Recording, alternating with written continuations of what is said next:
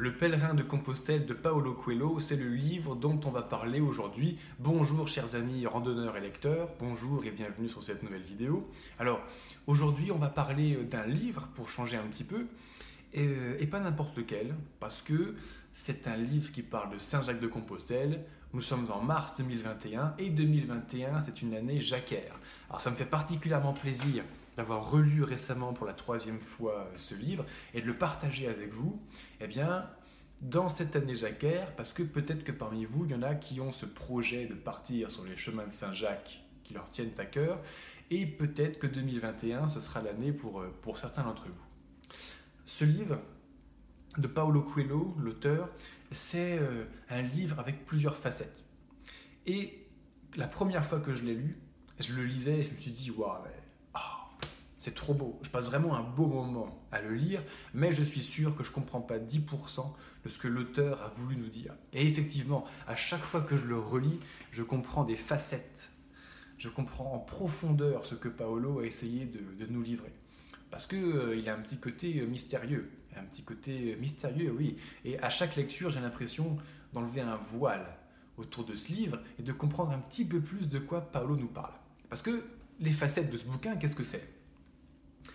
Euh, déjà, c'est un récit eh bien, de, marche, un récit de randonnée. Parce que Paulo Coelho, donc cet auteur de best-seller euh, euh, brésilien, que vous devez peut-être déjà connaître, on en a déjà parlé sur cette chaîne avec son premier bouquin que j'ai lu de lui, qui est L'Alchimiste, que j'ai lu juste avant de partir marcher 5000 km il y a deux ans, que j'avais trouvé extraordinaire. Et son premier livre, son premier livre à lui, c'était Le pèlerin de Compostelle. Parce qu'en 1986, Paolo, euh, il quitte sa petite vie normale, entre guillemets, pour partir faire son Saint-Jacques de Compostelle. Alors il prend l'avion, il arrive en France, dans les Pyrénées, et il fait tout le Camino Frances hein, en Espagne pour arriver jusqu'à Saint-Jacques, puis Fistera. Donc il y a un véritable, bah, un véritable récit de son pèlerinage. Alors il l'a fait en 1986. Euh, c'est pas la même chose qu'aujourd'hui les années, euh, le, début de la résurrection véritablement du Saint-Jacques de Compostelle, c'est le début des années 90. En 86, il n'y avait que quelques dizaines, centaines, peut-être milliers de pèlerins à tout péter qui faisaient euh, ce chemin, ce pèlerinage tous les ans. Ils avaient pris un guide, il n'y avait pas autant d'infrastructures, c'était pas aussi populaire que ça ne l'est aujourd'hui. Aujourd'hui, Saint-Jacques, tout chemin confondu, c'est 200 euh, 000 pèlerins par an. En année jacquaire, encore plus. Bon, cette année, on verra en fonction de, des mesures sanitaires euh, qui ont été prises, voir quel bémol ça va faire, mais dans tous les cas, c'est quand même beaucoup de monde. C'est beaucoup de monde. À l'époque, non. Et il nous raconte son récit. Donc, euh, Paolo, à l'époque, voilà, euh, il n'est pas forcément habitué à marcher, donc il fait son sac, trop lourd, comme tout le monde quand il part faire son Saint-Jacques. Il marche, il est fatigué, il est mort de fatigue, il en peut plus au bout de quelques heures. Comme beaucoup de pèlerins qui partent sur les chemins de Saint-Jacques, qui ne sont pas préparés, accoutumés à, ce, à cet effort. Et euh, il nous raconte, voilà, dans le jus, euh, comment il, euh, il vit son histoire. Bon, mais c'est aussi autre chose. Ce livre, c'est aussi un roman initiatique. Parce que Paolo, c'est un petit monsieur tout le monde, avec sa petite vie normale, bon, un bourgeois quand même, brésilien, qui peut se permettre de se payer un voyage et de, de traverser un, un pays à pied, donc de prendre le temps de le faire. Mais voilà, il part avec ses qualités et ses défauts, il part avec son ego, il part avec ses ambitions, il part avec ses attentes, et il découvre qu'en fait, le pèlerinage de Saint-Jacques va liquider absolument tout ça. Absolument tout. Il y a un autre alchimiste qui parle très bien du pèlerinage de Saint-Jacques que j'aime beaucoup, c'est Patrick Burenstenas duquel je n'ai pas encore présenté son bouquin euh, sur ma chaîne, mais je le ferai, je le ferai peut-être cette année parce qu'il me tient beaucoup à cœur aussi. Patrick qui nous dit le pèlerin, c'est celui qui se pèle, et celui qui se pèle, c'est celui qui perd ses peaux, les peaux de notre ego.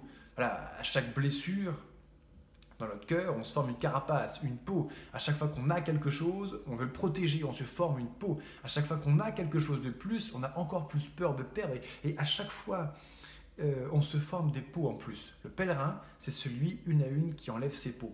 Une fois qu'il n'y en est plus, il est à nu, il est à poil, il est complètement transparent et il se révèle soi-même. Le pèlerinage, c'est aussi se révéler intimement, profondément à soi-même ce qu'on a vraiment au fond du cœur, notre vraie personnalité, notre vrai être. Et euh, je digresse là un tout petit peu sur Patrick Burenstenas, mais Paolo Coelho, qui a écrit son deuxième bouquin, L'alchimiste, c'est pour ça que j'ai fait la collection, euh, il, raconte bien ça. On dit, on part tous pour de mauvaises raisons, mais on arrive tous au même endroit, à Compostelle ou à Fistera. Et euh, Paolo l'illustre parfaitement dans son bouquin. Une autre facette du livre aussi, c'est que le... Alors, je parle de bouquins d'ailleurs, de, Paolo Coelho, de Patrick Burriel-Chenas, etc. Je mettrai le lien en description juste en dessous de la vidéo sur la page de mon site où je présente tous mes conseils de lecture, tous mes livres, en fait, que j'ai lus et que je conseille euh, à nos amis lecteurs randonneurs, que j'ai trouvé extraordinaires. Et j'en fais souvent une petite, euh, une petite critique en vidéo, par exemple, ou, un article. Et, euh, et d'ailleurs, pour ceux qui ne me connaissent pas encore, je suis lecteur de livres, c'est pour ça que je fais cette vidéo aujourd'hui. Mais avant tout, je suis randonneur, je suis formateur en randonnée. C'est-à-dire que dans la première partie de ma vie, j'étais un petit salarié frustré sur sa chaise qui, le temps de midi, lisait des livres comme celui-ci, comme Mike Horn, comme Sylvain Tesson pour partir s'évader. Au bout d'un certain temps, j'ai démissionné, je suis parti vivre moi-même ce genre d'aventure. Et un jour, le projet avance, mais je n'y suis pas encore. Un jour, j'écrirai moi-même un livre qui peut-être inspirera d'autres personnes à partir également sur, euh, sur les chemins. Ce qui est l'objectif de Paolo d'ailleurs. Hein. Ce qui est l'objectif de Paolo.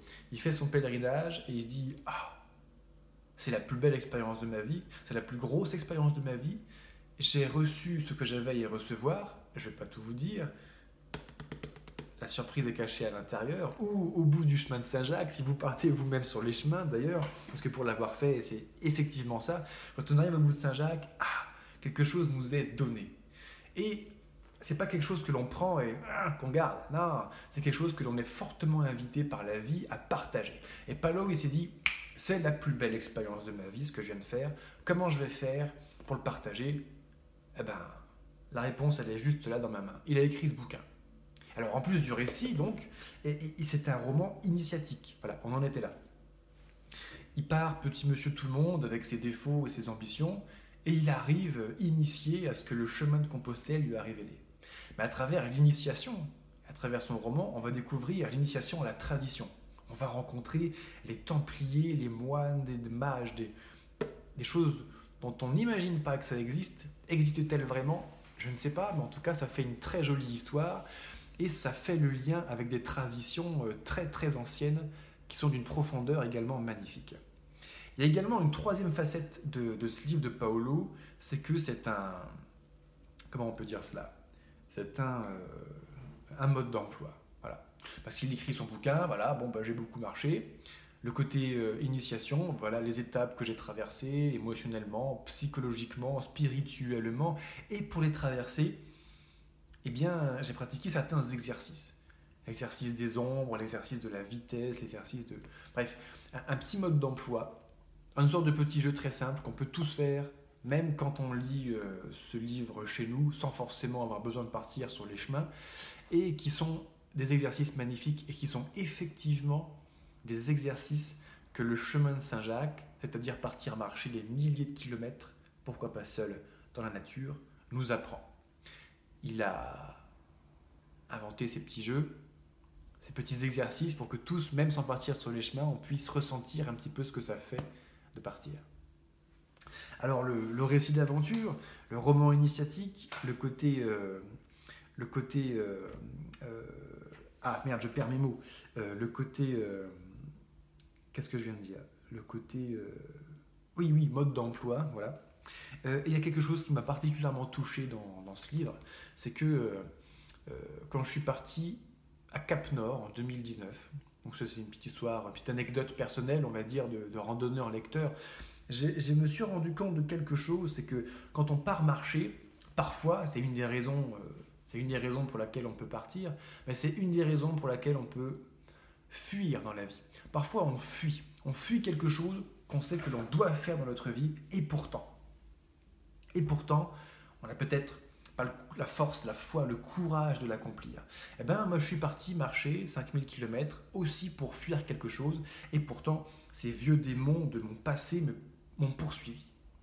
Et alors j'étais en train de traverser la Scandinavie, donc 3000 km dans les montagnes, les marais, les moustiques, dans le froid, le vent, la neige, tout ça, dans la nature assez intacte de l'empreinte de l'homme. Alors j'étais perdu au milieu de nulle part, et ben, moi qui pensais être seul, finalement, les démons de mon passé m'ont rattrapé. Ah, et Paolo illustre ça parfaitement avec ce, ce, chien noir qui va le poursuivre jusqu'au bout, jusqu'à temps qu'un beau jour, il ose la confrontation.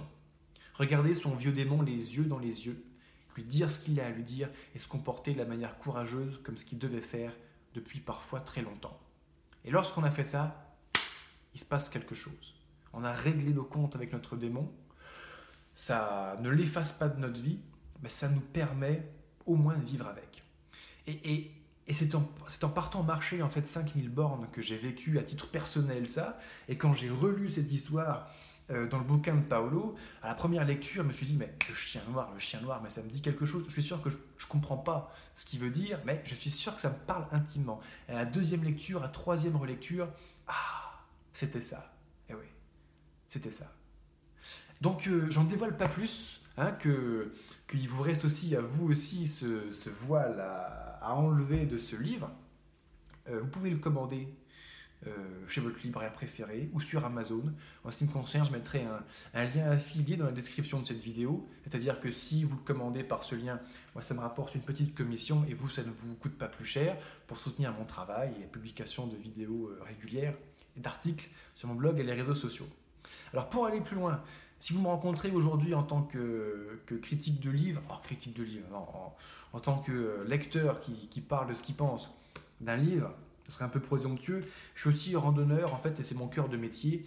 Euh, pour ceux qui préparent vraiment ou qui ont ce projet un jour de faire le Saint-Jacques de Compostelle, et je sais que vous êtes nombreux, vous trouverez en dessous la liste de matériel que je conseille à mes randonneurs, mes trekkers, mes pèlerins que je prépare tous les jours à travers mes programmes de préparation en vidéo. Vous trouverez la liste de tout ce que j'embarque, tout ce que j'ai embarqué moi-même, du moins pour faire mon Saint-Jacques de Compostelle, pour être en confort, mais le plus léger possible afin de perdre ses peaux. Comme ce que Paolo a fait en balançant à la poubelle à tous les kilomètres toutes ces choses inutiles qu'il avait prises dans, dans son sac. Et pour aller plus loin dans la préparation du Saint-Jacques, j'ai préparé pour vous, pour les pèlerins qui vous préparez à partir sur Saint-Jacques et qui ne savaient pas exactement comment bien se préparer, le programme de formation en vidéo Saint-Jacques de Compostelle, que l'on retrouvera également juste en dessous. Je vous remercie de votre attention. Euh, sincèrement, en termes de, livres, dans le domaine de la randonnée ou du voyage, de l'aventure, mais également du roman initiatique, waouh! Euh, le pèlerin de Compostelle, c'est euh, un monument un monument, tout simplement. Je vais m'arrêter là parce que j'ai que du bien à en dire et je n'ai déjà assez dit, je pense, pour aujourd'hui. Merci. Si vous avez apprécié, n'hésitez pas à me le dire, à le mettre en commentaire. Si vous avez d'autres conseils de lecture, si vous avez vous-même euh, apprécié ou pas d'ailleurs le bouquin de Paolo Coelho, bah, dites-nous ça en commentaire, qu'on partage un petit peu là-dessus. Et je vous dis à très bientôt sur une prochaine vidéo. Ciao